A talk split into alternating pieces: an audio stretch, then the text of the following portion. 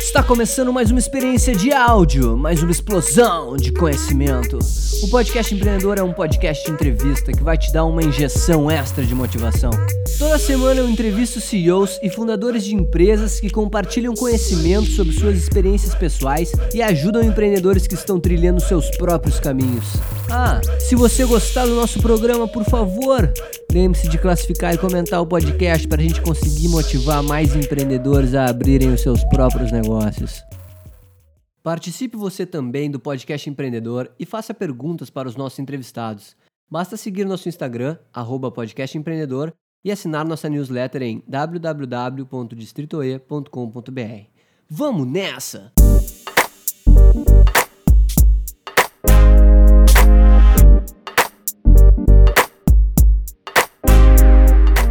Fala empreendedor! Fala empreendedora! Seja muito bem-vindo a mais um programa, a mais um podcast empreendedor. Hoje a gente está recebendo o Pupo Neto. O Pupo, ele é CEO na CoApps, uma SecTech com features indispensáveis para a comunicação em momentos de crise. A CoApps, galera, para quem não conhece, ela desenvolve plataformas de comunicação para gerenciamento de crises, através de apps adaptados a diferentes setores e propósitos. Então a gente vai falar hoje sobre um tema bastante interessante, que é, você sabe o que é a SecTech, né? Poucas pessoas conhecem esse termo, e a gente vai desenvolver um pouco disso com o Pupo, nosso querido convidado. E a gente vai falar bastante também sobre gerenciamento de crises, sobre crises que existem. A gente tem aí uh, o mundo passando por, por diversas crises, seja uh, crise financeira, seja crise de terrorismo, essas coisas todas. E o Pupo vai dar aí um overview de tudo que a gente pode falar sobre o assunto. Primeiramente, Pupo, muito obrigado, cara, pelo teu tempo aí disponibilizado para conversar conosco. É uma alegria muito grande para mim falar contigo hoje sobre esse tema. E a gente sempre começa, meu caro, falando um pouquinho da história do entrevistado. Como é que foi assim a ideia de criação do app? Eu sei que o Coapps ele não é brasileiro, é, uma, é um aplicativo de Estocolmo. Então, se você puder contar um pouquinho para a gente das suas raízes empreendedoras, da sua trajetória, quem era o Pupo Neto antes de chegar até aqui. Então seja muito bem-vindo, cara. É um prazer imenso. O mic é todo teu. Valeu, Eduardo. Muito obrigado. Obrigado pelo espaço, pelo convite. Oi, pessoal que está aí ouvindo. Edu. Bom, minha, minha história é, é, não é muito diferente da maioria das pessoas que já está há bastante tempo no mercado de startups de tecnologia. É, a gente começa num mercado, começou num mercado muito tradicional e aos poucos foi migrando, foi vendo oportunidades, né? Claro, tem uma geração nova agora que já está começando direto no digital, mas eu sou da geração anterior, que começou trabalhando muito no offline, quando a gente nem sabia ainda que a gente era offline. De background, eu sou um profissional de marketing, que liderei equipes de marketing de grandes corporações multinacionais, bem tradicionais, como Boticário, Nissan, e aos poucos eu fui me dedicando ao mundo de internet cada vez mais, quando a gente nem chamava isso de digital ainda, eu era o Don Quixote que ficava nas empresas grandes falando: Ei, tem que fazer internet, tem que fazer internet. E era um tempo muito complicado aquele para fazer internet. Hoje em dia é o contrário, né? Tem alguém, tem gente dentro das empresas dizendo: Ei, tem que fazer offline, tem que fazer offline. é muito louco como o mundo, o mundo se digitalizou e tudo digitalizou, né? A gente está aqui conversando via digital, você vai transferir, transferir, é, transmitir isso via digital para as pessoas que vão ouvir isso em aplicativos digitais. E é esse ambiente digital que não para nunca e que ninguém sabe onde vai parar. A gente não sabia onde a internet ia chegar, a gente não sabia que os aplicativos iam ter essa, essa força toda. E se alguém disser que sabe onde vai parar, essa pessoa está mentindo, essa pessoa está chutando. Todo mundo tem uma visão muito de curto prazo, porque as coisas mudam muito rápido, né? Perfeito, Pupo. E conta pra gente um pouquinho da, da tua entrada na Coeps, como é que foi tudo isso? Você empreendia antes ou não? É, eu vou explicar. Então, eu estava nesse mercado tradicional que eu comentei contigo e por uma vontade muito grande de me dedicar a a, internet, ao online, eu comecei a, montar uma própria agência de online para fazer projetos digitais para clientes grandes. A agência cresceu por um tempo, até que a gente começou a entrar contra a concorrência de grandes grupos mundiais, as grandes empresas tradicionais de comunicação entraram no mundo digital também, e o mercado ficou muito complicado para mim. E eu me dei conta, Eduardo, que apesar de eu ter um espírito empreendedor muito grande, eu sou um cara muito muito forte de, de criatividade, de ficar pensando, de ficar pesquisando, de ficar buscando informação e do que vai acontecer, do que já tem gente fazendo. Esse lado empreendedor meu era muito forte. Porém, eu tinha um lado, eu tinha um lado administrativo que eu percebia que eu precisava melhorar muito em termos de finança, de, de, de, de organização mesmo. Cara de marketing, típico cara de marketing mimado de grandes corporações. E aí, cara, eu recebi um convite para empreender com o dinheiro dos outros.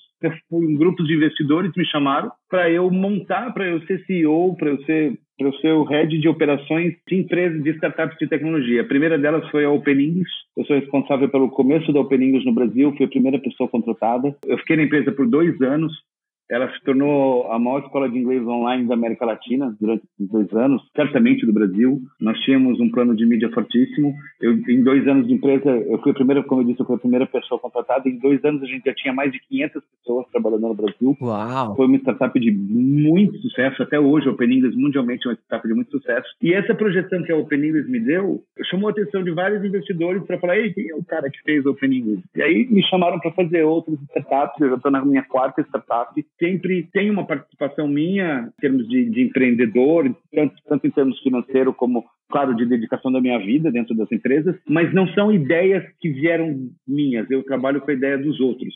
E aí talvez seja uma seja aí uma grande um grande benefício eu poder usar o que eu tenho de meus skills fortes de comunicação, de busca de informação, de saber de saber espalhar notícia para gente que teve ideias boas e que não sabiam fazer isso uma, da mesma maneira. Então, assim, atualmente eu estou na, na Coeps Brasil. A Coeps é, no Brasil foi trazida por um grupo de investidores suecos que fazem isso. Eles vão à Suécia, vêm as empresas de tecnologia que estão lá indo bem, então já, já tem um MVP é, consolidado, e trazem para o Brasil. A Suécia tem é, 9 milhões de habitantes, quase 10 milhões de habitantes. É, o Brasil, com 210 milhões, tem um potencial de capilarizar o que é feito na Suécia é muito grande. Então, se algo deu certo lá, e tem mercado no Brasil, se é uma realidade similar, a chance de multiplicar por 20 o faturamento que tem lá, aqui no Brasil é, é muito grande. E a gente já é a sétima empresa desses grupos de investidores sétimos no Brasil. Já tem várias outras startups de outros segmentos também. Você é um exemplo, Pupo, muito legal de dizer aqui, deixar bem registrado, do intraempreendedorismo, cara. Você é um cara que executa a ideia dos outros, e isso é muito legal a gente só frisar aqui para nossa audiência que isso é muito possível de se fazer. Às vezes a, a, a pessoa ela tem habilidades que são complementares para uh, executar ideias de outras pessoas. E isso é fundamental no mercado do empreendedorismo, principalmente para quem está buscando uma oportunidade. Eu acho muito legal isso, essa sua história. E até a gente pode já dar início, Pupo, a, a nossa entrevista. Indo assim direto ao ponto, assim, o que, que é SecTech, então? SecTech são as startups de tecnologia que trabalham no mercado de segurança. Muitas já estão aí no mercado há muito tempo, antes mesmo da gente ter esse termo tech-tech, né, consolidado. Como, por exemplo, os apps para abrir portão eletrônico, para abrir porta, esse tipo de coisa. A gente está falando também, Pupo, de proteção de dados e essas coisas também inclui SecTech? Sim, dependendo de como, dependendo de como for o approach da, da proteção de dados, pode ser uma SecTech ou não, tá? Porque aí pode ser mais tem muita fintech que trabalha com isso também, dependendo do tipo de dado que for. Da mesma forma que aconteceu com o termo fintech, quando o mercado cresceu e tinha muitas funcionalidades diferentes sendo desenvolvidas no mercado financeiro de, de, de, de startup, o termo fintech foi criado para abranger um, mundo grande. Hoje já está tão grande o mercado de fintech que parece que a gente precisa de novos termos, subdivisões de fintech, né? E o termo sex-sex está começando agora, as pessoas, quem não é do mercado, está começando agora a ouvir para falar por aí, mas também representa várias formas diferentes. Pode ser desde monitoramento físico de pessoas, pode ser, como eu falei, um app de abrir portão eletrônico, pode ser apps de controle de drones, apps de vizinhança solidária, tem vários tipos de segurança, apps que transmitem e controlam câmeras de segurança, por exemplo. Tudo isso entra dentro do, do, do universo de tech-tech é tão, é, tá tão grande, está tão consolidado já no Brasil, que já tem até um grupo de empresas de segurança que chama chamado TecTec Brasil. Olha só, que legal, né? Às vezes são informações que a gente não, não percebe, passam despercebidas. E a Coeps, Pupo, eu sei que ela é muito focada para gestão e comunicação em momentos de crise. Qual é a importância, cara, da gente fazer um monitoramento de crise? Tá. Acho que vale a gente falar um pouquinho do cenário que a gente vive com a nossa realidade para entender isso, né? Perfeito. É, a proposta da gente é uma questão, a questão da segurança, a questão da cultura da segurança é quase algo inexistente no Brasil, que é algo meio contraditório, considerando o, o caos de segurança que a gente vive nesse país. A, no, a nossa proposta é estimular um modelo mental que muda toda a organização, que muda as pessoas, para elas pensarem no dia a dia dentro do trabalho delas e fora do trabalho delas também. Assim, dá para resumir algo como assim, em curta distância entre você ver um incidente e fazer algo correto a respeito disso. Porque quando a gente quando algo acontece, a gente faz alguma coisa, nem que seja somente fugir, Sim. ou gritar, ou espalhar boatos, ou entrar no WhatsApp. Né? E, o que, e o que a gente fala é assim, não, em curta distância, entre alguém ver um incidente, fazer algo correto a respeito disso. É deixar as pessoas preparadas para momentos de crise e, deixar, e fornecer ferramentas é, adequadas para ela poder saber como agir. Né? A gestão da crise precisa ganhar mais relevância dentro das empresas, né? E na vida da gente, como eu falei. Esse processo de mudança do mindset não é algo que a empresa compra e instala. É um mindset mesmo. A gente morre de preguiça de participar de treinamento de segurança. A gente morre de preguiça de participar de simulado de incêndio. Quem já trabalhou em prédio grande sabe como é chato descer pelas escadas devagarzinho, sabendo que não tem nenhum incêndio. Mas a importância do treinamento de, de segurança, de prevenção, de análise de risco, eles são, eles são muito importantes. E a gente no Brasil não tem antes, né? Então, pensa uma coisa. Eu vou explicar o app daqui a pouquinho, mas pensa uma coisa. É, o funcionário chegou na empresa pela primeira vez, é o primeiro dia dele na empresa, e eu falo para ele assim, cara, instala esse aplicativo aqui, esse aplicativo aqui é o CoSafe, ele vai te ajudar a você se manter seguro, a empresa proteger você e você proteger todo mundo. O primeiro contato que o cara tem com o aplicativo faz ele pensar, mostra que a empresa se preocupa né? Uhum. Mostra que a empresa se preocupa com ele, mostra que ele faz parte de um organismo onde ele também é responsável pela segurança de todo mundo, mostra que ele pode ser o herói do dia, salvando a empresa, salvando vida, porque ele tem, ele, ele vai ter no, no bolso o, o, smartphone, que é uma ferramenta poderosa, que ele carrega a coisa o tempo inteiro. Nada é mais, nada é mais próximo que o smartphone. E a gente não está pedindo para a pessoa carregar nada demais só instalar um aplicativo no smartphone que já está com ela. Porque com o, o aplicativo do CoSafe, ele vai ter acesso a todos os planos, a qualquer hora, vai receber informações de como agir é, em tempo real. É muito bacana. O smartphone, sim, é a ferramenta que a gente acredita que pode encurtar a distância entre um acidente e fazer algo correto a respeito disso. Talvez tenha demorado muito até para chegar nesse ponto. Perfeito. E eu, eu diria que aqui no Brasil, assim, pelo fato da gente estar tá numa localização geográfica privilegiada, onde a gente tem nenhuma placa, por exemplo, não tem encontro de placa tectônica, a gente não tem muito assim desastres naturais, a não ser, claro, né, quando a gente tem chuvas em excesso, essas coisas assim. Tu acha que essa nossa posição privilegiada deixa os brasileiros numa posição muito confortável com relação a isso, a essa remediação, a, desculpa, não é remediação, é essa prevenção das crises, por isso que a gente ainda não fala muito sobre crise no, no país? Cara, eu acho que deve ter uma influência sim sobre isso, mas depois que a gente que eu entrei na, na empresa e comecei a estudar o comportamento das pessoas em países diferentes, eu percebi que não é esse não é um padrão. Por exemplo, países onde tem terremoto, mas que são países que também não têm cultura de segurança, porque as pessoas não têm cultura, de maneira Entendi. geral. Perfeito. É, são países ou em desenvolvimento, ou de terceiro mundo. Por exemplo, esse, esse aplicativo nasceu na Suécia escandinavo, né? Sim. Eles são obcecados com segurança, obcecados. Eu passei uma temporada lá fazendo fazendo ambientação, fazendo desenvolvimento dos produtos também e conhecendo tudo por lá para poder trazer para o Brasil uma temporada grande. O mindset dos caras é muito é, é incrível. Uma pessoa está passando no shopping, vê um extintor fora do lugar, ela vai ali e arruma o extintor a gente nem percebe se tem extintor no shopping. É, atravessar fora da faixa, atravessar o semáforo abrir, são coisas que são muito menores, porque aqui não vai dizer que não existe nos outros países, é claro que existe, mas há uma preocupação com o coletivo muito maior do que a nossa. E quando eu falo a nossa, não é só do Brasil. Tem muitos países que também têm a nossa cultura, muitos. A gente não é a gente não é o vira-lata da história. A gente faz parte de, um, de uma comunidade muito grande que, que culturalmente ficou subdesenvolvida em alguns aspectos. E o que é e a empresa nasceu na Suécia e lá a crise para eles são algumas coisas. Por exemplo, na Suécia tem muito incêndio, mas não tem enchente. Na Suécia tem, tem, eles têm medo de terrorismo em escolas, terrorismo na rua, na cidade, eles têm medo de terrorismo nas igrejas. Eles já tiveram alguns ataques terroristas. Em 2017 teve um ataque gigante do Estado Islâmico no, na principal rua da cidade de Estocolmo, no horário de rush, com calçadas cheias, um caminhão atropelou todo mundo e invadiu a maior loja de departamento do país. Isso para eles é, é uma, uma obsessão, né?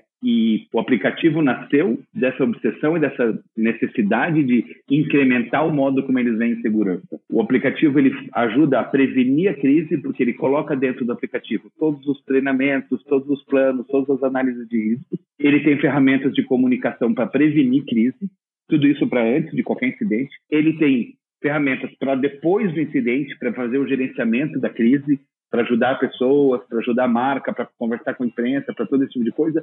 Mas o grande lance do aplicativo é o momento da crise, é o momento do incidente. Porque você participou de treinamentos, você participou de políticas, você na teoria sabia tudo o que tinha que ser feito. Aí você vê um tiroteio, você esquece tudo. Você não sabe o que fazer, você não sabe para onde correr. Dá um branco, então, né? É, é vou, vou, dar um exemplo bem claro, tá? Um, um, exemplo, um exemplo real, tá?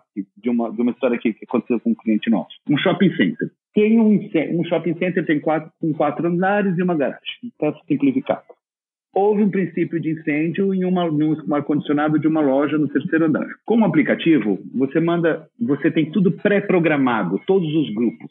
Todas as pessoas já foram mapeadas, todo mundo que trabalha no primeiro andar, todo mundo que trabalha no segundo andar, todo mundo que trabalha na garagem. Você se preveniu. Não é só uma questão do aplicativo, do, do, produto que eu, que eu, vendo hoje, mas é uma questão de, de da cultura mesmo que eu estou querendo mostrar. A empresa já, o, o, shopping center lá da Suécia já se preparou para tudo isso. Ele sabe quem tem, quais são os grupos de pessoas que têm curso de primeiros socorros, quais são os grupos de segurança, quais são os grupos de segurança armada que eles têm, qual é a delegacia mais próxima que pode aj ajudar o shopping, qual é o corpo de bombeiros mais próximo que pode ajudar esse shopping.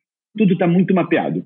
Então, no momento de um princípio de incêndio numa loja no terceiro andar, a equipe de gestão de crise rapidamente pode fazer o seguinte: pessoal que está no primeiro e no segundo andar, por favor, avise os seus clientes que há uma fumaça no terceiro andar de um princípio de incêndio que já foi controlado, eles podem continuar normalmente no shopping fazendo compras. Pessoal que está no terceiro andar, há uma fumaça no andar, pode estar incomodando você, mas o incêndio já foi controlado. Avise todo mundo que está aí no, no, seu andar, os seus clientes. Eles não precisam se preocupar. Eles podem continuar no primeiro ou no segundo andar se eles quiserem. Seguranças da garagem, funcionários da garagem por favor, liberem as catracas dos carros, a cobrança da, da, da garagem, inclusive. Se as pessoas quiserem sair rapidamente, para evitar, evitar incidentes. Tá, esse mundo que eu te dei é o mundo do aplicativo funcionando, da comunicação funcionando. Então, só deu informação para as pessoas quem sabia o que deveria ser feito. Não foi o Pulpo ou o Eduardo dizendo, gente, vamos correr por, quarto andar porque tem um incêndio no terceiro. Ou vamos abrir a porta dos fundos ali e vamos sair pelaquela porta da garagem do fundo. Não tem a boataria, não tem não tem o WhatsApp e a equipe que, deve, que é responsável por toda essa informação correta, ela já tem mapeado tudo, já está preparada para saber o que fazer em cada uma dessas, dessas situações. Você imagina o caos que poderia ser uma situação simples como essa, que não oferecia, não oferecia perigo para as pessoas, se o boato de um incêndio no shopping tivesse sido espalhado. E a gente sabe que vocês trabalham muito com a CoSafe, a CoYards e a CoBolts, né? Pode falar um pouquinho para a gente sobre cada uma dessas? Bom, vou explicar. A, a, empresa nasceu como um aplicativo de vizinhança solidária. Nos Estados Unidos, na Europa tem muito. Aqui no Brasil, alguns bairros também tem de algumas cidades grandes, que é o vizinho se junta aos outros vizinhos para cuidar da sua rua ou do seu bairro. Tem várias maneiras de fazer isso e hoje em dia já tem até empresas que fazem isso. Dão um alarmezinho para cada pessoa ter na sua mão e apertar o, botão se vê alguma coisa suspeita na rua, né? O aplicativo surgiu, a, empresa surgiu como um aplicativo de vizinhança solidária, se chama Coyard, na Suécia, ganhou todos os prêmios de empreendedorismo do ano, empreendedor social, de tecnologia, porque ele é um, é um aplicativo que permitiu que, de graça, o aplicativo é gratuito, que as pessoas se comunicassem e evitassem qualquer tipo de mal entendido e de crise. Por exemplo, pode ser algo do tipo, tem um carro passando na minha rua pela quarta vez e ele está suspeito. Ou pode ser, meu cachorro fugiu. Ou pode ser, eu vi um cachorro perdido aqui na rua de alguém. Coisa simples. É uma, é uma maneira de a vizinhança ser solidária, não só no momento de crise, mas ajudar a evitar as crises também. Esse foi o primeiro.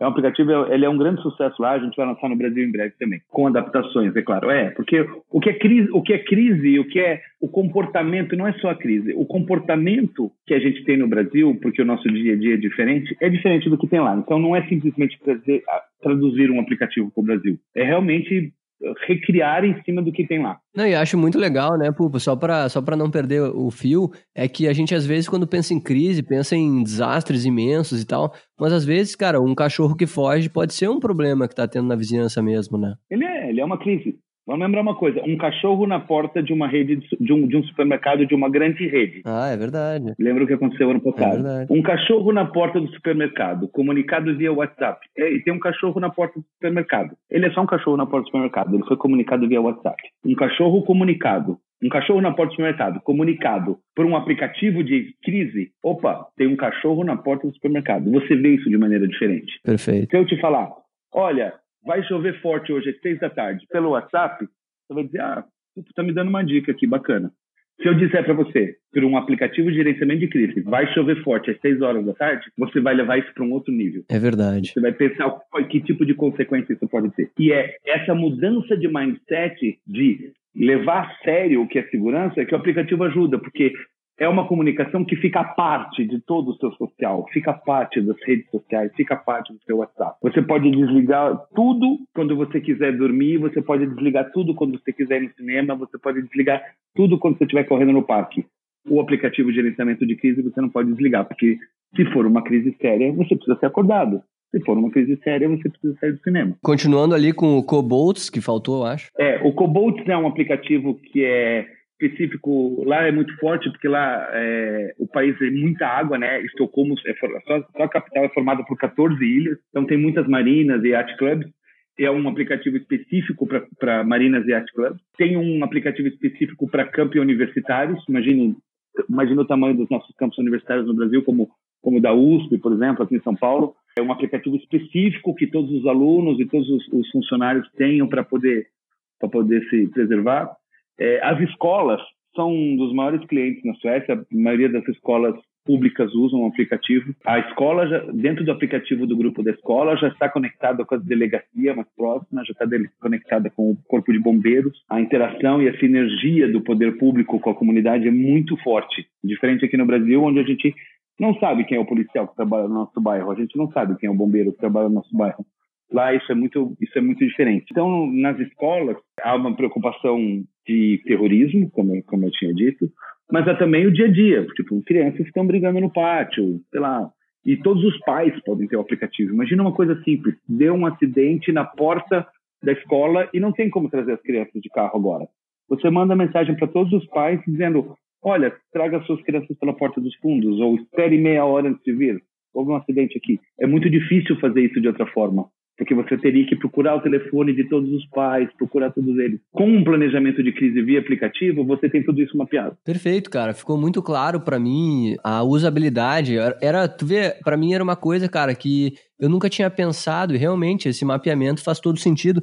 E, pô, fica uma pergunta para mim aqui, que é o seguinte, ó. Beleza, tu tem estimativas de possíveis crises para determinados locais, correto?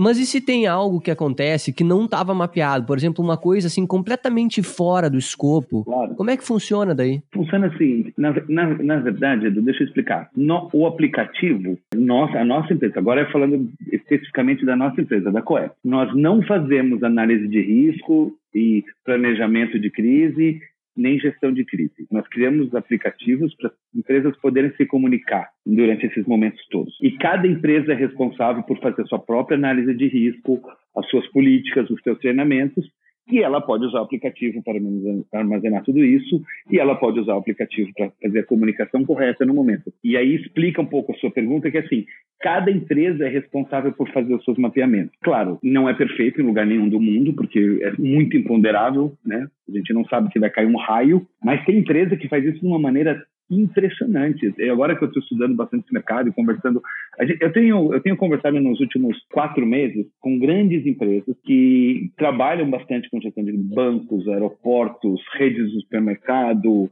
fábricas, hospitais, vários segmentos diferentes. Porque a gente não lançou o produto no Brasil ainda. A gente está, como eu falei, eu estou criando um produto para o Brasil baseado na ideia do, do, produto de lá. Porque a gente tem aqui uma, uma diferença muito grande, né? É, é, um trabalho muito longo e criterioso adaptar a realidade do sueco, o que o sueco chama de crise e o que o brasileiro chama de crise. Porque além dos conceitos, tem a parte prática, a gente age de maneira diferente, né? O que eu estava falando, a gente tem que fazer adaptações para que atenda o mercado brasileiro, né? E assim, a gente achar que um hospital no Brasil trabalha da mesma forma que um hospital trabalha a crise na Suécia é, é loucura, né? E em termos de estrutura, né, a gente tem 20 vezes mais gente no Brasil que na Suécia. Só de servidor, só de servidor, de velocidade de envio de push, envio de SMS, velocidade de banda, tudo isso tem que ser muito mais potente aqui do que lá. Então não é uma adaptação, não é uma tradução, né? E tem uma coisa muito bacana, que é assim, ó, no Brasil o segmento de segurança eletrônica é gigantesco. Estou falando só de segurança eletrônica, não estou falando de segurança de maneira geral. Em segurança geral, se eu não me engano, o último dado que eu vi é que o Brasil gasta ou talvez desperdiça, seria, seria a maneira mais correta de dizer que talvez a gente não precisasse disso, né, de gastar tudo isso. O gasta em segurança, o Brasil gasta em segurança quase 100 bilhões de reais. O mercado de segurança eletrônico é de, a previsão para esse ano de 2019 é de 6 bilhões e meio. É um mercado que mesmo com a crise, ou talvez por causa da crise, cresce a 10% ao ano, continua crescendo. Se a gente fizer uma conta simples, pensando só na categoria que a gente está lançando aqui no Brasil agora, que é apps para comunicação em crise, e for bem modesto nessa conta, desse segmento novo atingir no futuro próximo meio por cento, cara, não estou falando nem 1% desses 6 bilhões e meio. Se eu falar assim, ah, esse segmento vai ter 6, vai ter meio por cento dos 6 bilhões e meio, eu já estou falando de um mercado de 32, mais de 32 milhões por ano, 32 milhões de reais por ano. Então, assim, o, é muito dinheiro investido que pode ser investido de uma maneira cada vez mais eficiente, porque a tecnologia vai permitindo isso. E não, isso não é só na segurança, né? Isso é para tudo. Os fintechs estão aí revolucionando tudo, né? Os aplicativos de comunicação revolucionaram tudo, os bancos revolucionaram tudo. A segurança talvez esteja atrasada nisso. E, Pupo, nessa pesquisa eu fiquei curioso de saber que você falou que você tem conversado com grandes empresas e tal nos últimos quatro meses. É, tu pode falar para gente quais são os tipos de crise que podem existir no Brasil e que podem ser evitadas também? Claro, cada empresa enxerga um tipo de crise. Por exemplo, tem empresa que está preocupada com o sequestro dos seus executivos. Tem empresa que está preocupada com os seus PCDs, pessoas que têm necessidades específicas dentro das empresas. Por exemplo, uma empresa que tem 11 andares, um prédio de 11 andares, se tiver um incêndio, como retirar as pessoas que têm é, dificuldade de visão, audição ou de locomoção. Esse é um tipo de, de, preocupação super importante, super relevante. Quase todas têm preocupação com incêndio, porque é uma, é uma, é uma coisa que a gente que gera muita mídia quando há algum incêndio relevante. É uma coisa que está sempre na nossa cabeça. No, no, Brasil tem muita questão de segurança mesmo, de crime, de assalto, tipo de coisa. A gente no Brasil raramente pensa em terrorismo quando a gente pensa em Brasil, a gente quando a gente pensa em terrorismo a gente pensa para fora. Transporte de mercadoria. É um mercado que se investe muito em gerenciamento de crise, porque é muito roubo de mercadoria, bebida, de carro, de roupa, de, de, vários, de vários segmentos diferentes. De maneira geral, é o crime que atrapalha, que, onde a gente investe mais para prevenir de crise, crise no Brasil, do que acidentes naturais, como você falou, né? Perfeito. Mas enchente, enchente é, um, é, uma crise mapeada em várias empresas, porque se tiver subsolo, por exemplo, empresas que ficam em áreas que que alagam.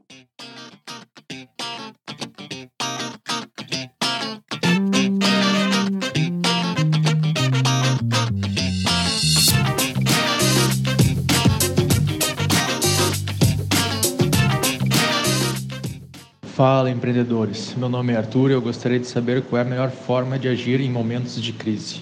É, bom, a pergunta é bastante genérica, eu vou tentar detalhar um pouquinho para que a resposta não seja tão genérica assim. É, é excelente, e, e, mas é, é, é, que crise, como, como a gente estava falando aqui, vários, vários tipos de crise diferentes. Se a, se, se a gente pensar na crise só numa hora da crise, a gente dificilmente vai agir de maneira correta. Tá? Essa seria a resposta básica para esse, esse, esse ouvinte. Porém, a resposta mais, que mais agrega para o nosso futuro é vamos pensar na crise antes. Vamos fazer análise de risco. Vamos ver se, quais são os riscos que, que a empresa pode.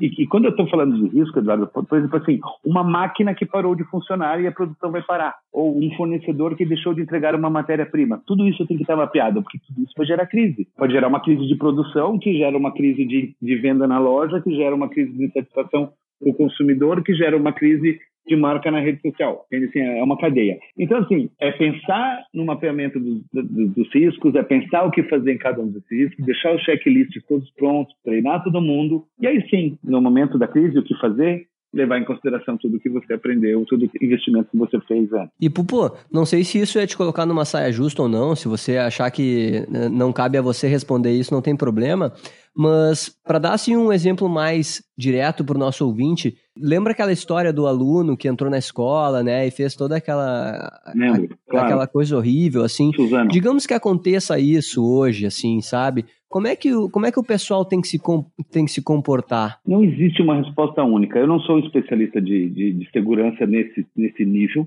tá? Esse é um uma, é um é o que a gente chama de ameaça com ameaça de com morte eu não sou especialista nisso, mas seguramente não existe uma resposta única. Para cada caso, vai ser um caso. Esse caso que aconteceu em Suzano, é, no começo desse ano, e que foi bastante falado no Brasil, foi chocante, e que é comum em alguns outros países, um exemplo de caso que já tinha acontecido na Suécia, onde a nossa plataforma trabalha, para que as pessoas se comunicarem e saberem. Por exemplo, Eduardo, abra a porta dos fundos. Aí manda mensagem pro resto do grupo. Grupo, saia pela porta dos fundos que o Eduardo já abriu. Pessoal que está na sala 1, onde está o atirador. Fiquem quietos aí que a polícia está vindo. Pais, avisa os pais da escola. Pais, não entrem nas escolas. Não deixem os seus filhos entrarem. Pessoal da portaria, abram todas as portas para todo mundo sair rapidamente, quem quiser sair. É uma, não, há, não há uma resposta única para um caso desse. Eu estou aqui dando exemplos bem, bem esporádicos, assim, né? Porque cada caso pode ser um caso. Não sei, tem escola que não vai ter nem porta dos fundos. Ótimo, Pupo. Poxa, é, fiquei muito intrigado com essa, com, com todo esse nosso papo. Achei extremamente pertinente. De fato, é algo que eu vejo que os brasileiros não se preocupam muito, né? Que a gente espera acontecer, porque a gente é, é, aquilo, né, Pupo? A gente nunca acha que vai acontecer conosco, né? Até o dia que acontece. Exato. Exato. Eu tive um incêndio no meu apartamento ano passado. Eu nunca tinha pensado qual era o extintor que eu deveria usar. Eu tive um incêndio no meu apartamento ano passado, às três e meia da manhã, acordei com fumaça, eu tive que sair buscar um extintor, voltar para dentro de casa. Claro que a gente não tem extintor em casa, né?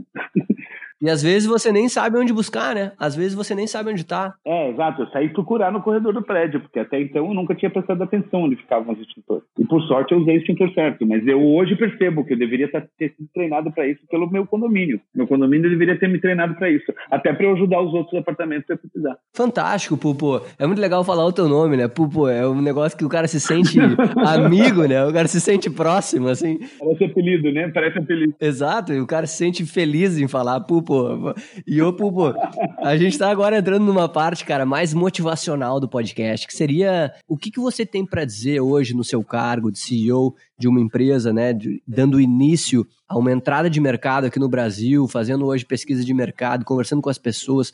Qual é a experiência, cara, que você pode passar para os empreendedores que estão nos escutando, que são pessoas que estão é, no meio das suas trajetórias empreendedoras, estão buscando inspiração, estão buscando o, o exemplo aí dos nossos entrevistados? O que você tem a dizer para essas pessoas? Cara, eu a minha experiência pessoal passa bastante por um comentário que você fez aí durante, durante o nosso papo. Procure complementares, cara. Eu aprendi rapidamente quando eu comecei a empreender que eu sozinho não iria conseguir empreender, que eu ia quebrar, que eu tinha vários skills bons de empreendedorismo, mas que talvez eu não fosse o cara para ser é, o dono da porra toda. Pode falar palavrão, né? Pode, é, pode então, então, então, cara, assim, eu vi, eu vi muitos exemplos de empreendedores é, nesse, nesses meus mais de 10 anos de startups de tecnologia, de gente que tem ideias fantásticas e que querem fazer sozinho, querem administrar sozinho, querem ser o presidente da empresa sempre, ou querem ser o diretor de operações, ou querem ser o diretor de marketing.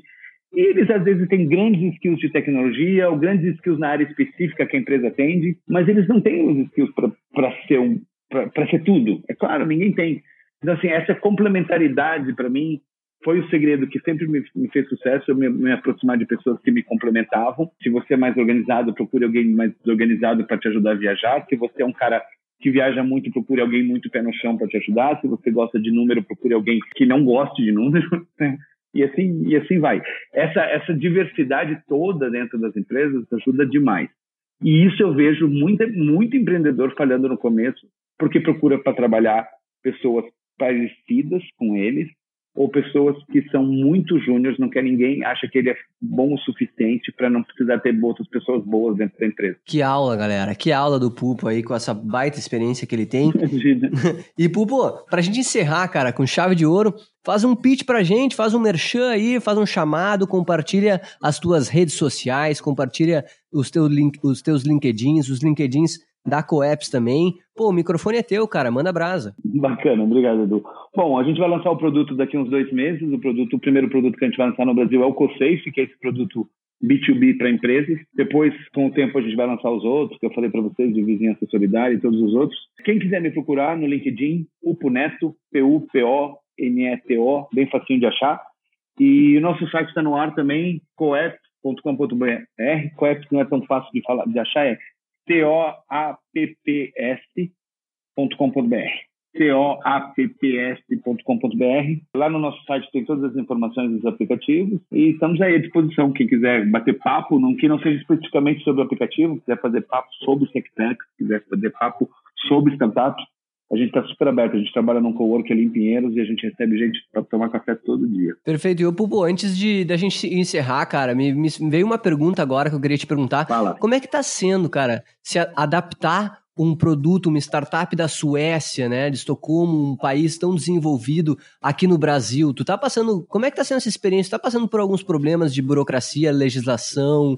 Como é que tá sendo isso, assim? Não, cara, de maneira geral, não. Em termos de burocracia, é, é, tudo em termos de tecnologia. Então, assim, e as empresas são globais, né? o servidor é a Amazon, vai estar à venda na, na Play Store da, da Android, na, na, na, Apple Store da Apple.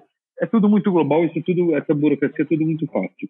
Em termos jurídicos, a gente tem que fazer adaptações sérias. Algumas coisas que na, algumas coisas que na Europa podem ser consideradas um risco maior para o empreendedor no Brasil não são e vice-versa. Algumas coisas no Brasil são mais são mais detalhadas e lá são menos. Então assim tem coisas que são mais fáceis, que são mais complicadas, mas de maneira geral esse esse mercado que a gente está trazendo agora não está sendo tão desafiador nesse aspecto como outros que eu, já, que eu já trabalhei ano passado. Ótimo, meu velho. É isso aí, pessoal. A gente recebeu hoje o Pupo Neto, o Pupo, queridão Pupo paulista, aí hoje CEO na Coeps. Se você gostou do nosso programa, por favor, não esquece de comentar, de classificar o podcast empreendedor para que a gente consiga atingir mais pessoas com o nosso conteúdo, com essa mensagem de inspiração que os nossos entrevistados sempre trazem e com, esses, com essas aulas que eles dão de diversos temas que nos ajudam a inovar nos nossos negócios e a iniciar também os nossos próprios negócios. Se você quiser mandar alguma sugestão ou indicar alguma pessoa para o podcast empreendedor, fale comigo, mande o seu e-mail para contato distritoe.com.br. Adicione as nossas redes também, meu LinkedIn é Eduardo Tannhauser, só procurar por podcast empreendedor. E o Instagram, Podcast Empreendedor e Eduardo Dudes é o meu Instagram. Pupo, queria te agradecer então, cara. Muito obrigado mais uma vez por ter dedicado o teu tempo aqui conosco, os nossos ouvintes. Foi um prazer falar contigo e eu desejo todo o sucesso do mundo para ti, cara, e para para Coeps, para tudo que vocês estão querendo construir aqui no nosso país. Eu que agradeço, Edu. Parabéns aí pelo trabalho que estou acompanhando. Super obrigado pelo espaço. Estou à disposição. Valeu, mestre. Valeu, galera. Valeu.